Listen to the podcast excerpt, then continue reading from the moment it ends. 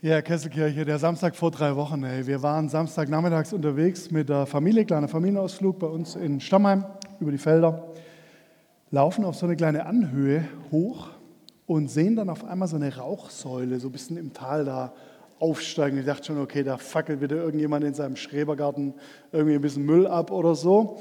Sind wir näher gekommen mit den Kindern und so, äh, alle dabei.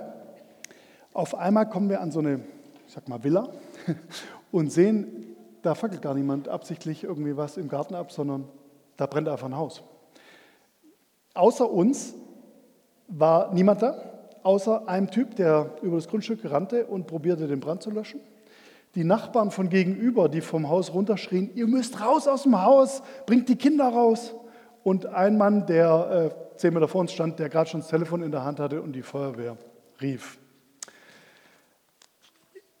Ich weiß nicht, ob ihr es vorstellen könnt, für die Kinder natürlich Riesenspaß und Spannung, gell? echte Feuerwehr, echter Krankenwagen, echte Polizei, alle kamen da an. Äh, es war in echt nicht ganz so äh, witzig. Also wir waren wirklich die Ersten, die da waren und, und schauten quasi so über das, über das äh, Tor rüber.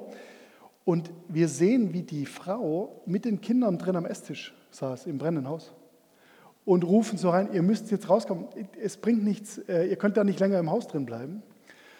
Und dann höre ich diese Dame einen Satz sagen, äh, den ich seitdem nicht vergessen habe. Sie sagte, ich kann nicht raus, ich habe nasse Haare.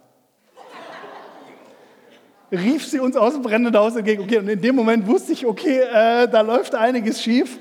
Und äh, wir haben es dann tatsächlich geschafft, also äh, mit äh, auf sie einreden und langem Rumgeschrei und so weiter, dass wirklich alle Menschen rauskamen, ist nichts passiert. Zuerst kam der Krankenwagen, dann kam die Polizei, dann kam tatsächlich die Feuerwehr und hat diesen Brand gelöscht. Aber äh, was mir klar wurde in dieser Situation, in Extremsituationen kommt raus, wie wir wirklich sind. Ne? Was uns wichtig ist, wie wir ticken.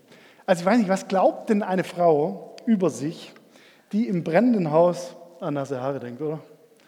Also äh, crazy Situation. Andererseits kenne ich es aber auch von mir. Ähm, wenn ich so an meinen Alltag denke, zum Beispiel an den Alltag mit Kindern, äh, Kinder triggern ja in dir harte Sachen an. Ja? Also, äh, keine Ahnung, die eineinhalbjährige hat gerade in irgendeiner Ecke Pipi gemacht, ohne Windel, äh, freut sich darüber, dass da jetzt so eine Wasserlache auf dem Boden ist. Der viereinhalbjährige isst so lange das Nutella-Glas am äh, Frühstückstisch leer und du bist als Papa nur am Rumhirschen und Rumhechten, äh, damit die Situation nicht aus dem Ruder läuft. Bedeutet, da passiert mir quasi täglich, dass ich auch gerne eigentlich anders wäre weil in Extremsituationen immer rauskommt, wie wir innen ticken, wie wir eigentlich sind. Ich weiß nicht, ob du es kennst, aber unser Leben dreht sich ja so viel um Außen und um das, was wir sehen oder was von außen auf uns einströmt oder was wir so mitkriegen und eigentlich so wenig um Innen. Dabei ist ja unsere Innenwelt eigentlich von entscheidender Bedeutung. Ja? Weil wie wir wirklich sind, kommt oft ja dann in solchen Extremsituationen oder in Herausforderungen zum Vorschein. Wenn es heute auch deine Frage ist, nämlich wie können wir als Persönlichkeiten reifen? Wie geht es eigentlich als Mensch weiterzukommen, zu wachsen? Vielleicht auch, wie geht es spirituell oder geistlich weiterzukommen? Wie geht innen heil werden oder ganz werden? Wenn es auch deine Frage heute ist, dann lade ich dich ein, jetzt gut zuzuhören. Das ist nämlich das Thema für diese Predigt. Ich habe heute mitgebracht so ein Lebenskonzept des innerlichen Wachsens, möchte ich mal sagen. Und die Überschrift heißt, bleib Neulandmensch. Bleib Neulandmensch. Ich habe natürlich einen Bibeltext für euch äh, mitgebracht, der hört sich auf den ersten Blick ein bisschen crazy an. Äh, ich glaube, wir können ganz schön viel mitnehmen. Der Zusammenhang ist der folgende. Wir sind im Alten Testament äh, unterwegs in der Geschichte des großen Propheten Elia, einer der großen Gottesmänner des Alten Testamentes. Ähm, Elia hat gerade so seinen äh, größten Sieg errungen auf dem Karmel gegen die Balzpriester. Weiß nicht, an die Geschichte erinnert euch sicher. Super für einen Kindergottesdienst. Gell? Da werden so 450 Balzpriester am Bach abgemetzelt. Viele Grüße in die Krabbelecke da hinten. Auf jeden Fall, äh, ja, Elia, eine der großen Geschichten seines Lebens. Dann geht so sein Prophetendienst weiter. Und wir sind jetzt ganz am Ende seines Prophetendienstes angekommen. Er hat schon seinen Nachfolger bestimmt, der heißt Elisa, ja, also Elia und Elisa. Und jetzt erleben die beiden zusammen was. Also so in diesem Übergang von Elia zu Elisa. Achtung, wenn ich den Text gleich vorlese, werdet ihr denken, Was für ein komisches Ding. Aber äh, wie meistens steckt einiges für uns drin, wenn wir ein bisschen tiefer reinbohren. Der Text kommt aus dem zweiten Königebuch, zweites Kapitel, die ersten sechs Verse. Ich lese ihn aber fairerweise vor. Ihr könnt gerne auf, auf der Bible-App äh, mitgucken, wenn ihr wollt. Als aber der Herr Elia im Wettersturm gen Himmel holen wollte, ging Elia und Elisa von Gilgal weg. Und Elia sprach zu Elisa, bleibe du hier, denn der Herr hat mich nach Bethel gesandt. Elisa aber sprach, so wahr der Herr lebt und du lebst, ich verlasse dich nicht. Und als sie hinab nach Bethel kamen, gingen die Prophetenjünger, die in Bethel waren, heraus zu Elisa und sprachen zu ihm, weißt du auch, dass der Herr heute deinen Herrn hinwegnehmen wird, hoch über dein Haupt hinweg? Er aber sprach, auch ich weiß es wohl, schweigt nur still. Und Elia sprach zu ihm, Elisa, bleib du hier, denn der Herr hat mich nach Jericho gesandt. Er aber sprach, so wahr der Herr lebt und du lebst, ich verlasse dich nicht. Und als sie nach Jericho kamen, traten dort auch die Prophetenjünger, die in Jericho waren, zu Elisa und sprachen zu ihm, weißt du auch, dass der Herr heute deinen Herrn hoch über dein Haupt hinwegnehmen wird? Er aber sprach, auch ich weiß es wohl, schweigt nur still. Und Elia sprach zu ihm, bleib du hier, denn der Herr hat mich an den Jordan gesandt. Er aber sprach, so wahr der Herr lebt und du lebst, ich verlasse dich nicht. Und so gingen die beiden miteinander. Bisschen wie täglich grüßt das Murmeltier. Ne? Also immer die gleiche äh, Story an drei unterschiedlichen Orten. Ende der Geschichte ist so, es kommt ein feuriger Wagen und hebt den Elia in den Himmel hoch. Und er ist weg. Also einer der wenigen Personen aus der Bibel, die wir kennen, der nicht gestorben ist, sondern entrückt wurde. Der Traum von vielen, ne? Sarah Kolti. Nassim Kolti würde sich das als sein Lebensende ja wünschen, habe ich gehört, ja? dass ein feuriger Wagen kommt und ihn in den Himmel hebt. Elias Mantel bleibt übrig, sozusagen als Staffelstab an Elisa. Und ich weiß nicht, wie es dir ging, also, aber als ich diese Geschichte gelesen habe, habe ich so gedacht, was ist es bitte schön für eine wundersame Wanderung, die die beiden Prophetenjungs machen. Erster Punkt von heute Morgen, eine wundersame Wanderung. Eine wundersame Wanderung. Lass mal kurz auf die Karte schauen. Ich habe das jetzt gerade so vorgelesen, ähm, damit wir mal checken, wo die eigentlich entlanglaufen. Ich habe mal hier so eine äh, Karte des Gebietes mitgebracht. Also sie starten in Gilgal, nördlich vom Toten Meer. Da sagt Elia, ich muss nach Bethel, geht also nordwestlich so links rauf. Ganz schön langer Marsch. In Bethel sagt er, der Herr hat mich nach Jericho geschickt. Geht es also nach Südosten. Dann laufen sie zum Jordan, also beinahe wieder nach Gilgal, dann über den Jordan rüber. Man könnte also sagen, alles insgesamt so ein bisschen eigentlich wie ein sinnloses, äh, riesengroßes Dreieck. Es war ein verrückter Marsch, das sind insgesamt circa 50 Kilometer, die die beiden gelaufen sind. Und davon handelt dieser Bibelabschnitt. Was bitteschön soll das? Warum steht es da? Warum hat es jemand aufgeschrieben? Warum fanden die Leute von damals es wichtig zu konservieren? Ich glaube deshalb, weil es nicht nur eine geschriebene Bibel gibt, sondern es gibt auch eine geografische Bibel. Denn die Orte, die die Jungs abwandern, sind alle drei Orte, an denen Gott große Dinge getan hat. Gilgal, Bethel, Jericho. Drei Orte mit sehr großer Bedeutung für das Volk Israel. In Gilgal, wo sie loswandern, das heißt übersetzt so viel wie Abwälzung oder Befreiung. Das Volk Israel ging durch den äh, Jordan und kam nach Gilgal. Das ist sozusagen die erste Lagerstätte der Israeliten nach dem Einzug ins gelobte Land. Das wissen wir aus dem Buch Josua, da heißt es, äh, der Herr sprach zu Josua, heute habe ich die Schande Ägyptens von euch abgewälzt Gilgal heißt Abwälzung.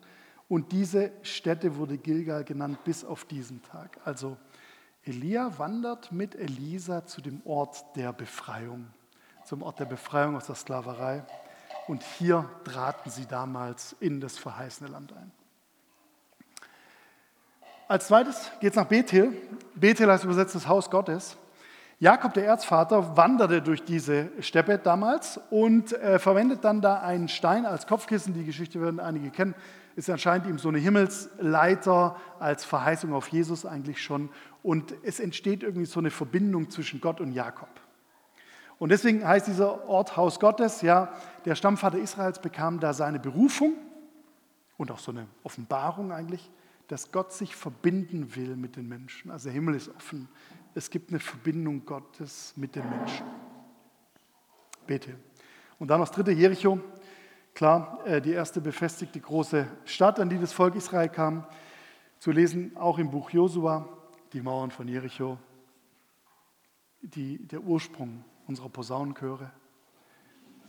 Zum ersten Mal passiert für das Volk Israel also, wenn sie beten und glauben, passiert etwas. Der erste große Sieg, der Herr hat sich bezeugt in seiner starken Begleitung Jericho. In drei Städten, also ist gewissermaßen das ganze geistliche Leben vorgebildet fürs Volk Israel, aber wahrscheinlich auch ein bisschen für die persönliche Reise jedes Menschen. Und jetzt geht also der Prophet Elia mit Elisa diese Orte ab. Ich glaube, er macht das, weil er auch ein bisschen zeigen will, das ist so die Reise der geistlichen Entwicklung. Ich weiß nicht, ob du es auch von dir kennst, aber in meinem Leben kann ich schon auch benennen. Also so welche Orte eigentlich mein geistliches Vorankommen, mein geistliches Wachstum charakterisieren. So meistens so Orte, die für mich Neuland waren oder die mich irgendwie zu was Neuem gebracht haben. Ähm, erstes Beispiel von mir, Stiftskirche. Ich habe ja vor in unserem kleinen, unterhaltsamen Interview äh, mit Jonas schon davon berichtet. Stiftskirche, da bin ich, äh, wo ich getauft und konfirmiert. Dieses große Ding da gell, in der Stadtmitte. Und ähm, ich weiß noch damals, als ich da in, bei der Konfirmation in der Stiftskirche stand, das war für mich irgendwie ein wichtiger Punkt. Weil ich so gemerkt habe als 14-Jähriger, ähm, irgendwas ist hier dran an dieser Geschichte mit Kirche und mit Gott und so. Also irgendwas gibt es, was mein Leben nicht nur menschlich und greifbar irgendwie macht, sondern es gibt auch irgendeine Realität in meinem Leben, die mein eigenes übersteigt. Das war für mich damals ein wichtiger Punkt. Zweiter Ort, den ich euch noch nennen möchte, ist Sao Paulo in Brasilien. Ähm, hat ja Jonas auch vorher danach gefragt. Ähm, ich habe in diesen drei Monaten, als ich da war, ähm, für mich, also außer dem Kulturschock und das alles, was so dazugehört, aber auch noch irgendwie gelernt, wie Menschen, die wirklich am Ende sind durch Crack rauchen oder durch andere Drogen, die sie da äh, konsumieren, wie sie wirklich die Chance bekommen, dass ihr Leben nochmal neu anfangen kann. Durch die Geschwister da in Sao Paulo, die sich um sie kümmern und die ihnen Ausweg zeigen wollen aus diesem Todeskreislauf der Droge eigentlich. Das war für mich eine absolut prägende Zeit. Und als drittes habe ich noch das Stiftsgemeindehaus in der Urbanstraße 40 mitgebracht. Da hat Jesus Treff angefangen. Also im Jahr 2000 haben wir uns da mit diesem Jugendkreis getroffen. Und diese 20 Jahre Jesus Treff Kesselkirche in meinem Leben, die haben mich natürlich total geprägt. Die haben mir meine Biografie geprägt.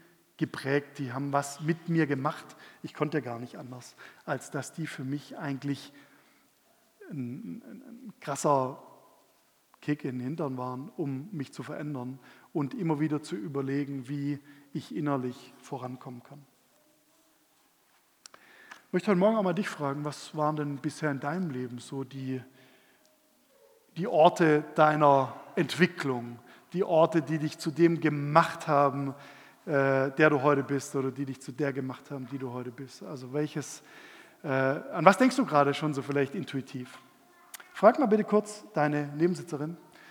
Welcher Ort war denn für dich eigentlich in deiner Entwicklung wichtig? Vielleicht hat es was mit Kesselkirche zu tun, vielleicht hat es auch was mit von früher zu tun. Zwei Minuten Zeit, interview mal kurz deine Nebensitzerin, deinen Nebensitzer. Was ist der erste Ort für deine wichtige Fortentwicklung, der dir einfällt? Viel Spaß.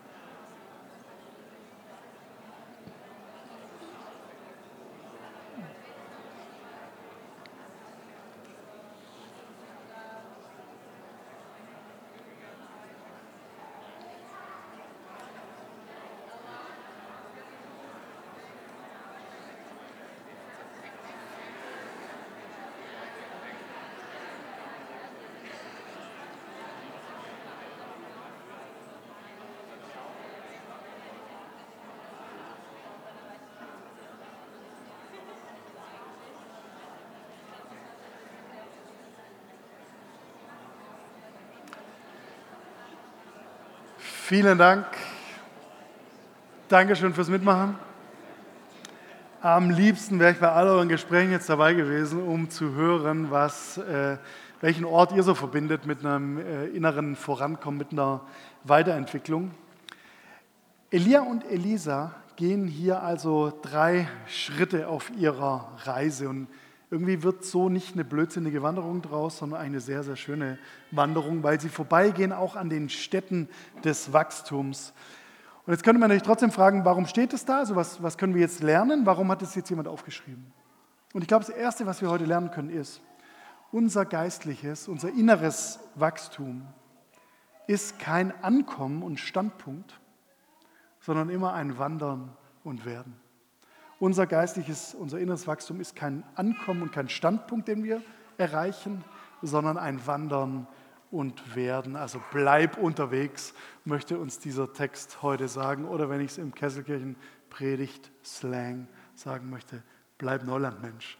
Bleib Neulandmensch, ja. Bleib unterwegs, sei immer bereit dafür, in was Neues einzutauchen und äh, verankere das in dir, dass du auf dem Weg bist und nicht stehen bleibst. Ich war vor einigen Wochen ähm, bei mir extreme Flashback-Gefahr, übrigens wie heute natürlich auch, wenn ich euch hier alle so sitzen sehe. Äh, vor ein paar Wochen ist mir mein altes Leben wieder begegnet. Ich war auf einem christlichen Musikertreffen. Es gibt immer Anfang des Jahres so ein christliches Musikertreffen, wo aus ganz Deutschland äh, Musikschaffende aus dem ganzen Land zusammenkommen, so für einen Kickstart in das Jahr und äh, Austausch. Und ich war da als Referent eingeladen. Das bedeutet, ich war da früher jahrelang, jedes Jahr regelmäßig als Schlagzeuger dann war ich sehr viele Jahre nicht und jetzt war ich dieses Jahr dann als Referent. Und ihr könnt euch das nicht vorstellen, gell? diese alten Gesichter wieder zu sehen. Äh, ich nenne jetzt keine Namen, aber wie alt die geworden sind. Äh, ja. ähm, zum Glück schreiben die heute auch andere Songs als damals. Ja, auf jeden Fall, äh, diese ganzen Menschen zu sehen und dann auch so ein bisschen wir haben natürlich auch über die alten Geschichten gesprochen und ich habe immer so gemerkt, für mich treffen das so zwei Welten aufeinander. Das war auf der einen Seite total gut, die alle wieder zu treffen und die Geschichten zu hören. Aber auf der anderen Seite war ich auch total froh, jetzt anders unterwegs zu sein, auch innerlich. Also nicht nur, dass ich mein Schlagzeug nicht mehr schleppen muss, sondern auch irgendwie, dass diese Geschichte mit, äh, ich sitze da auf irgendeiner Bühne und äh, trommel da und möchte, dass die Leute mich gut finden und so weiter, dass das in gewisser Weise auch hinter mir liegt. Ich habe dann immer so gesagt, das, das war schon ein paar Tobis her. Das war schon ein paar Tobis her.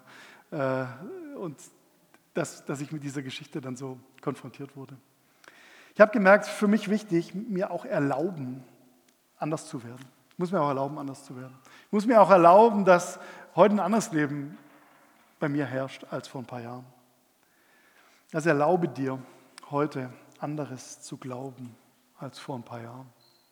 Erlaube dir heute anders zu sein als vor ein paar Jahren. Unser Wachstum ist nämlich kein Ankommen und Standpunkt, sondern ein Wandern und Werden. Jetzt fragst du dich, wie soll das praktisch gehen? Wie geht es? Wie, wie können wir das üben? Wie können wir da reinkommen?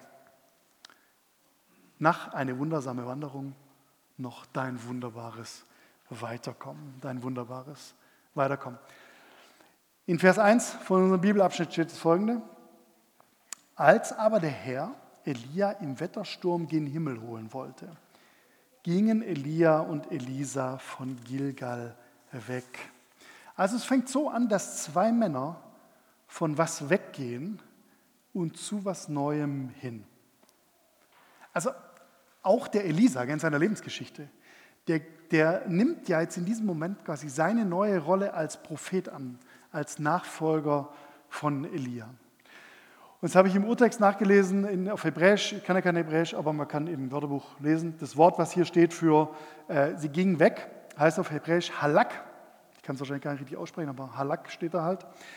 Halak heißt auf Deutsch tatsächlich so viel wie weggehen, gehen, kriechen, ziehen, fließen, kann es heißen, nachfolgen, wandeln. Aber da steht im Hebräisch-Wörterbuch noch das folgende. Halak beschreibt das Andauern und Fortschreiten eines Vorgangs. So stellt das ganze Leben für den Israeliten einen Weg dar, auf dem er geht. Das Wort kann daher auch die Bedeutung von Leben annehmen. Das Leben als ein Weg mit Yahweh. Also Halak.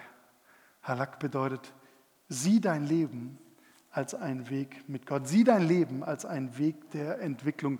Halacke dich durch dein Leben. Ja? Versteh dein Leben als eine Reise. Vielleicht besonders dein spirituelles Leben. Einige hundert Jahre nach Elia wird ja ein junger Mann in Israel auftauchen, von dem die Menschen sagen, er sei der Messias. Und es wäre ja eigentlich äh, eine Erwartung gewesen, dass dieser Jesus sagt, ich weiß den Weg oder ich zeige euch den Weg oder ich führe euch den Weg. Aber nein, der sagt, ich bin der Weg. Ich bin der Weg. Das ist ein entscheidender Unterschied. Christsein heißt nämlich nicht, einen guten Standpunkt gefunden zu haben, sondern einen guten Weg. Also Christsein heißt nicht, einen guten Standpunkt gefunden zu haben, sondern einen guten Weg. Das Leben ist keine Checkliste, sondern eine Geschichte. Mit Dynamik, mit Entwicklung, mit Lernen, vielleicht durch Sieg und Niederlage, durch Erfolg und Verlust. Und wenn ich in mein Leben reingucke, muss ich sagen, ey, das Leben, das Leben spricht eigentlich permanent Einladungen aus. Mein Leben lädt mich die ganze Zeit ein, voranzukommen. Wir sind oft eingeladen, uns weiterzuentwickeln. Oft kommen diese Einladungen vielleicht als Störung daher, gell? auf die wir nicht so vorbereitet waren, als Unterbrechung, als Disruption, auch als Schicksal, als großes Leid, das wir erleben, als Probleme oder auch manchmal einfach als große Liebe, als tief empfundener Friede oder sonst eine transzendente Erfahrung. Ich glaube, wenn wir aufmerksam sind in unserem Leben, spricht uns das Leben immer, immer, permanent Einladungen aus. Wenn wir ein Beispiel machen, ähm, gut ist, wenn man so zur Kesselkirche ein bisschen zurückkehrt zum Predigen, kann man diese ganzen Kesselkirch-Geschichten auspacken, die man hier entweder noch nicht erzählt hat oder die man auch schon erzählt hat. Also die Geschichte wird manchen von euch bekannt vorkommen. Ähm, wir waren drüben im Gemeindehaus, Nordbahnhofstraße, hatten ähm, einen Predigtworkshop, Wortexport, Predigtteam, Wochenendseminar, ja, wie können wir besser werden im Verkündigen und Predigen. So. Viele von euch waren da schon dabei. Und wir haben Freitagabend da aufgebaut im Gemeindehaus, Tische gestellt, Stühle gestellt ähm, und die Teilnehmenden waren noch nicht da, aber wir waren schon so am Vorbereiten. Auf einmal geht die Tür auf vom Gemeindehaussaal, kommt ein Typ rein, den ich noch nie gesehen hatte, läuft schnurstracks auf mich zu und sagt einen Satz, den ich mir gemerkt habe, weil ich es eine ganz coole Gesprächseröffnung finde. Er sagte, ich brauche einen Pfarrer. Steiler Einstieg, ja. Sag ich, hier ist gerade kein Pfarrer, ich heiße Tobi, wer bist du? Thorsten, ich bin Thorsten und ich brauche einen Pfarrer. Und dann erzählte Thorsten mir eine Geschichte, äh, nämlich dass er Hartz-IV-Empfänger ist und dass er seinen Personalausweis verloren hat und dass er deswegen jetzt nicht zur Bank gehen kann und sein äh, Hartz IV äh, einlösen kann, weil er muss erst zum Bürgerbüro und den Ausweis, den er sich hat nachmachen lassen, abholen. Und es kostet 27 Euro. Und er braucht 27 Euro jetzt, um seinen neuen Ausweis abzuholen. Sorry, Nordbahnhofstraße, Leute, kenne ich. Glaube ich nicht.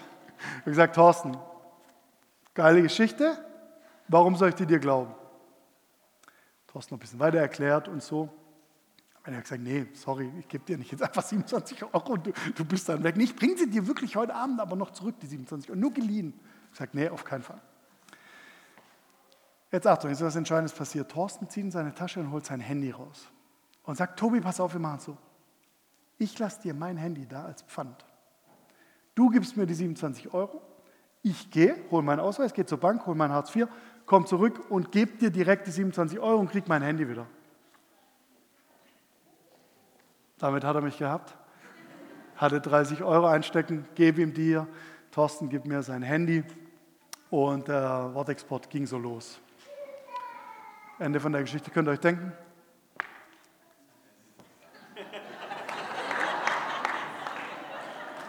Ich bin bis auf den heutigen Tag stolzer Besitzer von Thorstens Handy für 2,50 Euro äh, und Thorsten hat dafür meine 30 Euro. Könnt ihr euch vorstellen, wie es mir an diesem Abend ging? Ich saß da, Wortexport ging los, wir wollten über richtig geistlich tiefsinnige äh, Themen reden und das Handy lag die ganze Zeit vor mir auf dem Tisch. Und alle um mich herum so, Werner, mach, mach dir keinen Kopf, hör auf, denk nicht so drüber nach, alles nicht so schlimm. Hat überhaupt nichts gebracht. Ich habe mich richtig fertig gemacht und richtig gewurmt, dass es jemand von der Nordbahnhofstraße schafft, mich zu rippen. Ja. Versteht? Und dann lag es da den ganzen Abend. Oh, ich konnte überhaupt nicht richtig an Wortexport denken. Es gab einen Wendepunkt in der Geschichte, als Judith zu mir kam und dann sagte, jetzt hör mal kurz her, was sind eigentlich 30 Euro für dich? Also, wer ist Tobi Wörner, dass der sich jetzt einen Abend lang über 30 Euro aufregen darf? Und ich sagte was in dem Moment, also 30 Euro sind ja schon Geld, gell? Aber wenn man es mal aus einer anderen Flughöhe betrachtet, sind es auch nur 30 Euro. Und das hat bei mir die Wende gebracht, weil ich dann mich darauf besonnen habe, wer ich bin, was eigentlich für mich gilt, in welcher Realität ich eigentlich lebe. Und es relativiert dann die 30 Euro. Also verstehst du, ich glaube, Neuland in uns entsteht, wenn wir lernen, wer wir wirklich sind. Neuland in uns entsteht, wenn wir lernen, wer wir wirklich sind. Ich glaube, manchmal müssen wir erstmal Dinge, Belastungen, Enttäuschungen, Verstrickungen wegräumen, bevor wir zu uns selber durchdringen können. Meister Eckhart, Theologe, Philosoph, Mystiker des Spätmittelalters, schreibt es mal so. Upsi, Halak vergessen. Wenn ein Bildhauer ein Bild macht aus Holz oder Stein, so trägt er das Bild nicht in das Holz hinein, sondern er schnitzt die Späne ab, die das Bild verborgen und verdeckt hatten. Er gibt dem Holz nichts, sondern er benimmt und gräbt ihm die Decke ab und nimmt den Rost weg. Das ist der verborgene Schatz, von dem unser Herr im Evangelium spricht.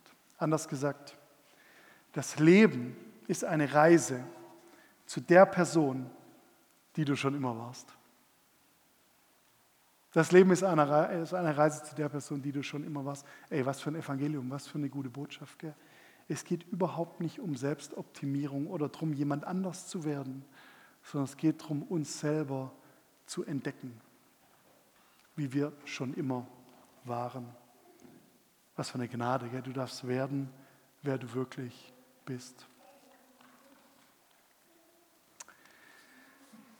Das Leben spricht Einladungen aus. Ähm, wie sieht es konkret aus oder wie kann es bei uns dann gehen, dass sich tatsächlich was verändert und dass wir zu dem durchdringen, wer wir selber sind? Äh, ich erinnere mich an einen weiteren Sonntagmorgen in der Kesselkirche, äh, war auch im Gemeindehaus, als nach dem Gottesdienst eine junge Dame auf mich zukam, alleinerziehende Mama von zwei Kindern. Sie war seit ein paar Wochen zu uns in Jesus-Treff damals gekommen, wurde mitgebracht von irgendeiner Arbeitskollegin. Und die kam nach der Predigt auf mich zu und sagte so, Tobi, heute werde ich meinen Papa treffen. Und ich sagte, ja, ich treffe auch öfter meinen Papa, was soll besonders sein? Und dann fing sie an, mir ihre Geschichte zu erzählen, dass ihr Papa sie, als sie Teenie war, äh, dass er Alkoholiker war und die Familie verlassen hat. Und sie damals ganz schön viele Jobs in der Familie übernehmen musste für ihre Geschwister, für ihre Mama, äh, weil der Papa weg war. Und sie hat ihn seitdem nicht mehr gesehen. Sie war jetzt vielleicht Mitte 30. Und dann war es natürlich eine andere Nummer, als sie mir erzählt, ich werde heute meinen Papa treffen. Und dann haben wir darüber gesprochen, wie das jetzt zustande kam und, und äh, was sie damit verbindet. Und ich ja, ich weiß, Tobi, ich höre hier in der Kesselkirche höre ich so viel von der Liebe Gottes und von der Gnade, die für mich gilt, sodass ich jetzt bereit bin, diesem Menschen zu begegnen. Und zwar ihm zu begegnen mit Vergebung, ihm zu begegnen mit der Chance auf einen neuen Anfang. Und diese junge Dame hatte natürlich einen Weg vor sich, die haben sich tatsächlich dann da getroffen an dem Sonntagnachmittag. Sie hat auch gesagt, ich habe den Termin absichtlich auf den Sonntagnachmittag gelegt, weil ich dann weiß, ich kann Sonntagmorgens nochmal hierher kommen und hören, wer ich bin und was für mich gilt. Und dann bin ich bereit, diesen Menschen in die Augen zu schauen. Das war nicht das einzige Treffen, die beiden hatten sicher einen langen Weg vor sich, um sich auf diesen, auf diesen Heilungsweg zu begeben. Aber versteht ihr, sowas ist vielleicht gemeint, wenn das Leben Einladungen ausspricht. Oft kommen die bei dir vielleicht wie ein Widerstand daher oder wie eine Herausforderung oder auch wie eine Überforderung. Aber diese Einladungen, die öffnen die Tür für unsere Weiterentwicklung. Rob Bell hat es mal so geschrieben: The universe is rigged in favor of our growth. Das ganze Universum ist darauf angelegt, dass wir wachsen. So wie sich das Universum seit 14 Milliarden von Jahren ausdehnt, so sollen auch wir weiter werden. Das heißt, wenn wir heute sagen, bleib Neuland Mensch, dann meinen wir, das ist der natürlichste Weg des Universums, immer weiter zu wachsen, uns weiter zu entwickeln. Darf ich mal was fragen? Was ist denn deine Einladung zum Wachsen heute? Was gibt es gerade in deinem Leben, wo du so merkst, das, das zieht mich richtig oder das pusht mich irgendwie in eine Richtung? Vielleicht ist es eine Trauerphase, die du gerade durchmachst. Vielleicht eine Zweifelphase. Vielleicht eine riesengroße Enttäuschung. Oder auch eine riesige Freude oder Liebe mit oder zu etwas. Wenn dir sowas gerade in deinem Leben passiert, dann frag doch heute, wo kann ich weiter halacken? Wo kann ich weiter halacken? Was darf ich neu über mich glauben? Welchen Schritt, welchen Weg kann ich gehen? Ich bin so ein Typ, ich brauche das immer noch ein bisschen praktischer, deswegen habe ich für euch auch heute noch äh, eine Idee mitgebracht, wie wir das vielleicht in unserem Leben mit ein kleinen Schritten umsetzen können. Äh, also wenn dir sowas begegnet, was würde dir helfen, um dich innerlich weiterzuentwickeln? Ich glaube, der erste Schritt heißt, nimm es an. Du kannst mit der Einladung des Lebens nur etwas tun, wenn du sie annimmst.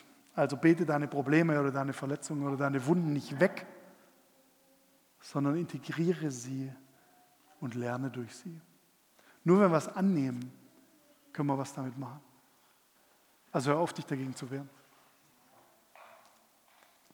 Zweitens, erlaube Weichheit. Erlaube Weichheit. Diese Welt lehrt uns, hart zu sein und stark zu sein jeden Tag. Diese Welt lehrt uns, uns zu schützen, damit uns nichts verletzt. Das Problem ist, wir sind dann auch unempfänglich für Signale des Neulandes. Und weich sein ist anfangs auch ganz schön hart. Ja. Aber ich glaube, wir können das lernen, wir dürfen das lernen und wir dürfen unser Herz öffnen für ein Leben der Weiterentwicklung. Dritter Schritt, unternimm Schritte. Geh mit Mut in die Weite. Was ist vielleicht ein erster kleiner Schritt für dich? Unser Elisa, der brauchte den Elia, gell? der hat den immer auf den nächsten Schritt gebracht, sind immer weitergegangen. Und die Frage für dich heißt vielleicht heute Morgen, wer ist dein Elia? Wer ist dein Elia? Vielleicht deine Ehefrau, dein Partner, dein Freund, deine Therapeutin, deine Gemeinde. Wer ist dein Elia?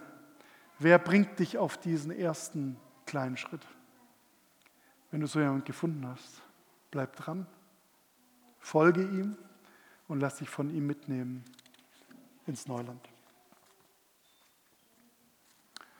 Ich habe ein kleines Akronym gebastelt aus Nimm es an, erlaube Weichheit und unternimm Schritte, damit ihr es euch merken könnt. Okay? Achso, wollt ihr nochmal gucken? Ja. N-E-U, okay? Bleib Neuland, Mensch. Ja, dauert ein bisschen, dauert ein bisschen. Aber so kann man sich vielleicht merken, okay? Äh, bleib Neuland, Mensch. Das wollte ich euch heute sagen und fasse kurz zusammen. Bleib unterwegs, lernen wir aus dieser alten, alten Geschichte von Elia und Elisa. Ey. Also halacke gut durch diese Woche. Halacke gut durch diese Woche. Ich glaube, das Leben spricht immer Einladungen für dich aus, die dich auf eine Weiterentwicklung stupsen. Ich habe von eurem Predigteam gehört, dass es hier so eine Gepflogenheit gibt während dieser Neuland-Serie. Es gibt hier irgendwo so einen Rucksack.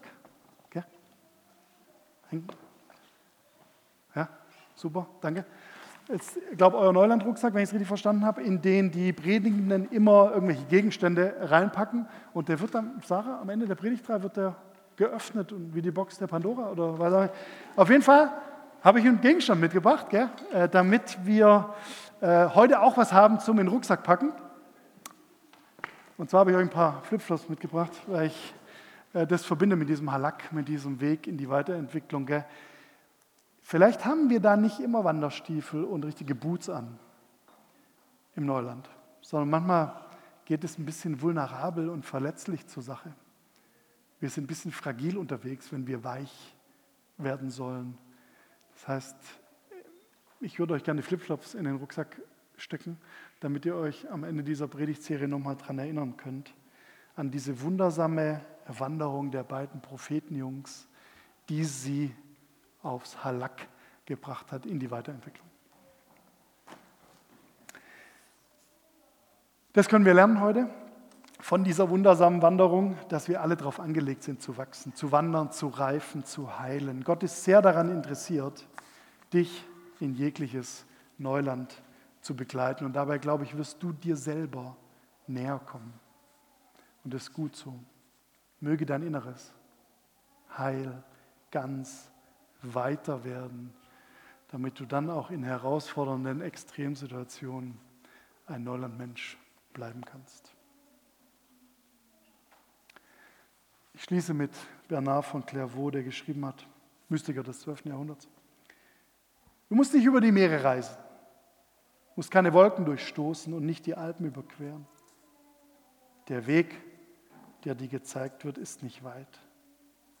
Du musst deinem Gott nur bis zu dir selbst entgegengehen. Du musst deinem Gott nur bis zu dir selbst entgegengehen. Amen.